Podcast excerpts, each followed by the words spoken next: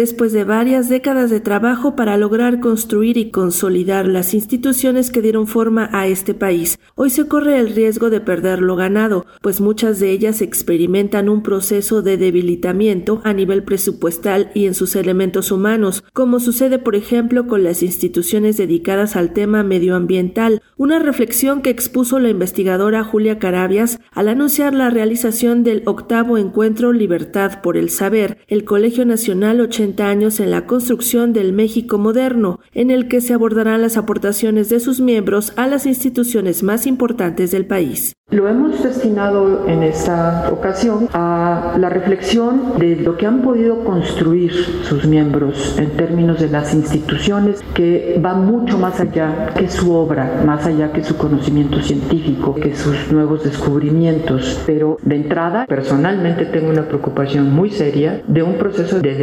debilitamiento de las instituciones en el presente. Instituciones que en materia ambiental han tenido un giro muy importante, se han frenado han perdido presupuesto, han perdido a la capacidad humana, a la experiencia que trabajaba en estos sitios, no está más en estas instituciones. Sí veo un impacto importante en la formación de los nuevos científicos, pero los horizontes no lo ven tan claro. Los estudiantes están fuera de nuestro país y eso es algo que es muy preocupante. Y hoy tenemos una mayor cantidad de estudiantes que no están viendo nuevamente sus regresos. Enmarcado en el 80 aniversario del Colegio Nacional, el encuentro contará con actividades en todos los ámbitos y disciplinas de sus colegiados, por lo que habrá sesiones dedicadas a la poesía, la música, la literatura, la arquitectura, el derecho, la educación, las ciencias exactas y las experimentales, y aunque se realizará una revisión de la fundación, desarrollo y consolidación de las principales instituciones creadas en nuestro país,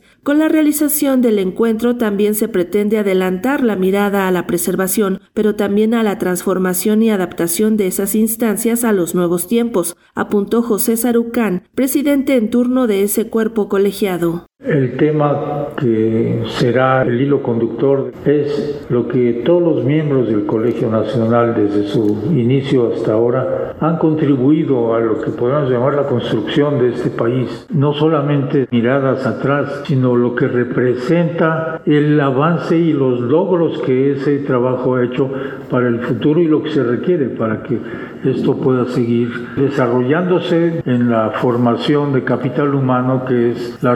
responsabilidad más grande que tenemos todos los que vivimos en la academia, que es formar las siguientes generaciones. Yo creo que esto va a ser una mirada hacia adelante. El octavo encuentro Libertad por el Saber se llevará a cabo del 15 al 21 de octubre en el Colegio Nacional. Para Radio Educación, Sandra Karina Hernández.